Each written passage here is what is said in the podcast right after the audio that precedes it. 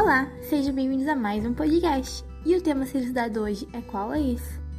Olá a todos! Hoje iremos estudar como ocorrem as estações do ano, Stephanie. Será que nossos ouvintes sabem como isso realmente acontece? Bom, venham todos aprender com a gente!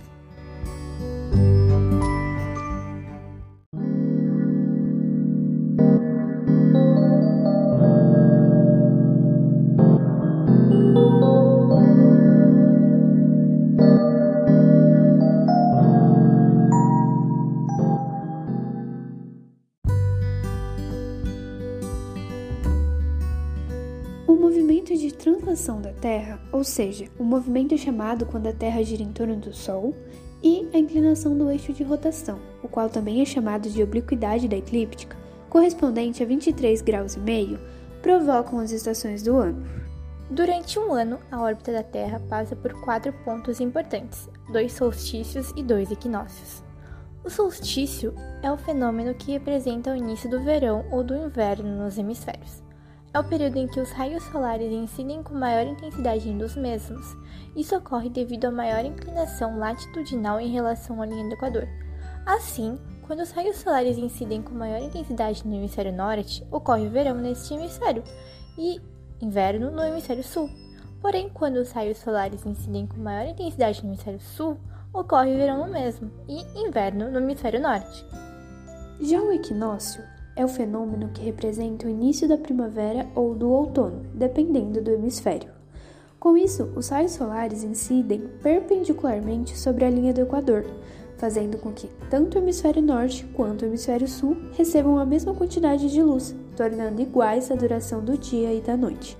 Esse fenômeno ocorre apenas duas vezes por ano. Assim, quando é outono no hemisfério norte, é primavera no hemisfério sul, e vice-versa. Mas como são essas estações?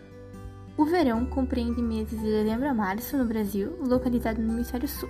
Apresenta dias mais longos do que as noites, altas temperaturas, na maioria seguidas de tempestades e trovoadas. Lembrando que quando é verão no hemisfério sul, acontece o inverno no hemisfério norte. O inverno, por sua vez, engloba meses de junho a setembro, também falando no Brasil. Apresenta temperaturas amenas com as mais baixas do ano e um clima seco com baixa umidade. Todavia, nesse mesmo período de tempo, é verão no hemisfério norte. Já o outono compreende meses de março a junho, como citado no território brasileiro, sendo assim, é o período de transição do verão para o inverno. Com isso, a temperatura cai gradualmente. A primavera engloba os meses de setembro a dezembro, no Brasil, com bons índices pluviométricos em que as temperaturas tornam-se mais amenas.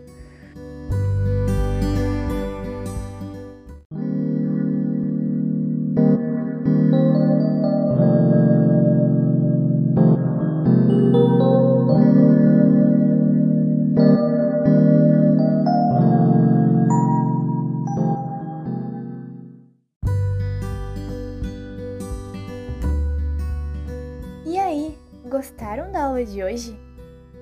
Eu achei super interessante, Stephanie. Espero que eles também.